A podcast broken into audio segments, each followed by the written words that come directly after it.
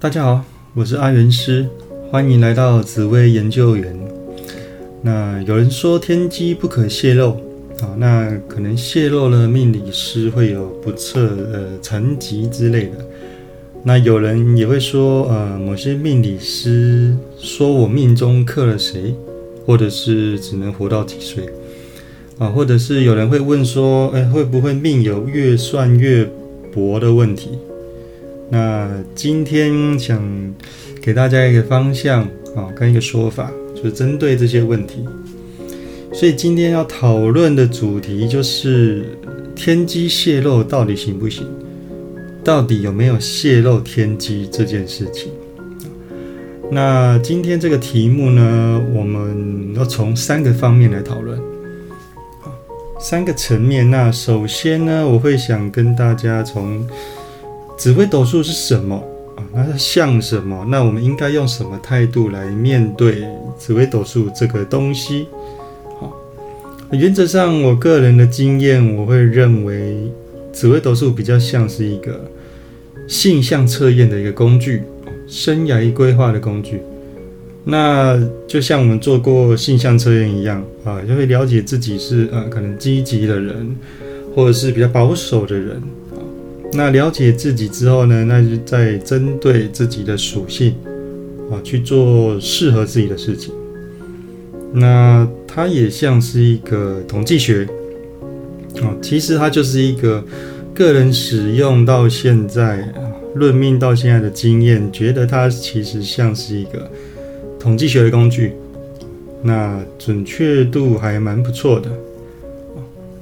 那它也像是一个人生的 GPS 啊，当然我们都知道自己个人一定要努力，那人定胜天有这种战斗意志是很好，但是假如有一个地图，那不就会少走一些冤枉路，那会显得会更更好吗？就是人生其实人生说长不长，说短也不短，假如能够节省一些时间，那我想。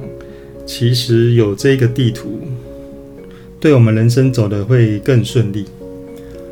那我也会说，紫微斗数像是一门学问哦，就像刚才讲的，它其实是像统计学，所以它并没有怪力的乱神的问题。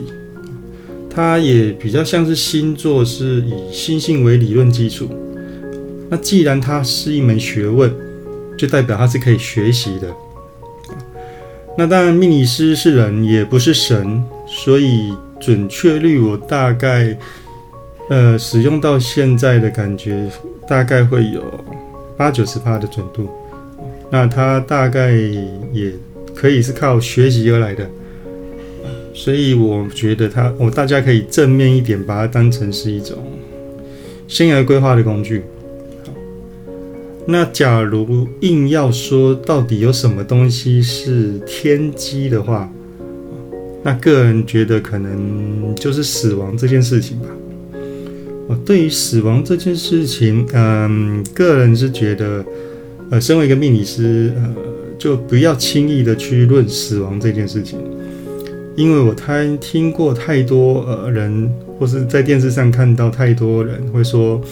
呃，曾经有命理师说，呃，他什么时候只能活到几岁？那我发现这件事情往往会影响命主的一辈子啊。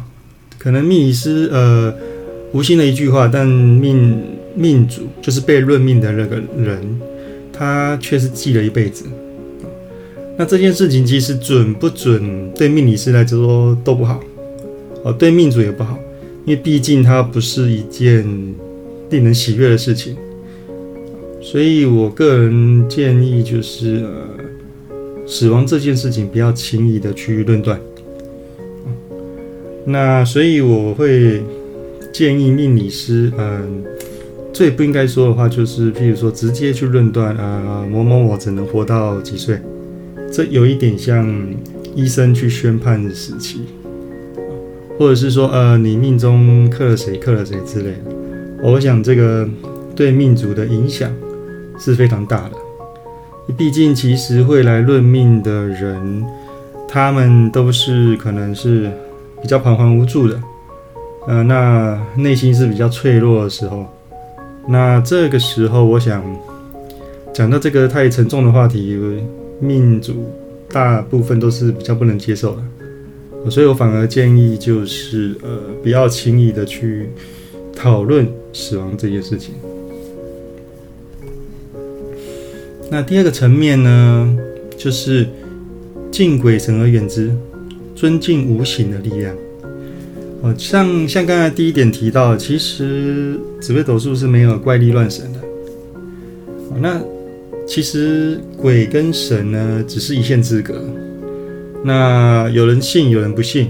那不管是信或不信，啊，尊敬就对，要尊敬这股无形的力量就对了。那心存善念，多拜拜，都是好事。因为有时候神跟鬼就是呃一线之隔。那孔子说敬鬼神而远之，哦，我想是有他的道理的。因为毕竟无形的力量是深不可测的，太多未知数了。所以，假如有人说某某在什么地方，某个老师很准，是呃论命的准度几乎是百分之百。那原则上，因为命理师是人，不是神，所以他已经达到一个非人的力量能够达到的境界了。啊，那我建议就是要保持距离，这才是比较安全的。因为毕竟无知呃无形的领域太多未知数了，啊，所以我个人觉得还是呃保持适当距离会比较好。那至于第三个层面呢，想跟大家讨论就是会去接触紫薇斗数的动机。那假像一般民众的话，就是所谓的命主。那通常命主会去接触紫薇斗数啊，会找人算命论命的，大部分都是可能人生最低潮的时候，哦，或者是最虚弱的时候。想要呃有人指点一些方向，那或者是突然有一些突发事件，或者是重大事件，譬如说可能突然想要呃结婚，突然想要呃考考试考公职之类，或者是换工作，然后一时之间又拿不定主意，那就想要去找命理师讨论适不适合。那也有可能是因为好奇心哦，陪有些人就是陪朋友去哦，或者是想试试看到底算命论命是什么感什么样的感觉哦，那或者是有些人抱着去挑战的心理，就是呃比较铁齿，他想要去看看命理师到底是在搞什么东西。那当然，其实很少人会去故意挑战命理师的，就好像去看病。啊，生病的时候去看病，我们总不可能。医生问你说：“哎，有什么病？哪里不舒服？”那病人会去刻意挑战。哎，那你说说看，这是什么病呢？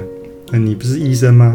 你应该知道是什么病之类的。大概不会有这种情况发生啊。所以大部分的人都还是想要寻求命理师的帮助。哦，挑战的我想是极少数啊。那接下来，命理师跟准命理师会去接触紫微斗数的动机呢？有些可能是兴趣，可能是在电视上或是听朋友，呃，偶然接触了这东西，然后觉得，嗯，好像还蛮有兴趣，想去了解一下。那或者是一些缘分，可能周遭的长辈啊、朋友啊，有人在接触。那这个时候就讨论到这个话题，那就会萌生了一些想要可能学习或是想要探索的动力。哦，那还有一些是可能，呃，久就是所谓的久病成良医型的，就是本身其实人生很不顺遂，或者是然后非常常去找命理师，然后论啊论啊，算了算了，就慢慢的哎，觉得自己好像也懂一点了。自己也有兴趣了，好像自己也有一些天分了，啊，就想要去试试。那有一些就是哎，还是出于好奇，就是到底命理师能够算到什么地步？到底他能够做到什么地步？所以大概是这几种方向去了解。那当然，命理这件事情，以个人的经验来说，其实它会比较像统计学。那正常去论命的话，其实会建议大家。应该把命理师当成呃，可能是心理咨询师，或者是知心的朋友，去聊聊心事啊。那我相信，其实你愿意讲真心话的话，呃，命理师都是很愿意帮忙的。那当然，命理以命理师而言，倾听也是很重要的啊，倾听命主他的问题跟需求。那我想，命理师都会非常有耐心的来解决大家的问题。那最后呢，要送给大家一句话：没有最好的人生，只有不断变好的人生。有任何问题可以加入我的赖账号小老鼠 God Life，我是阿元师，我们下次见，拜拜。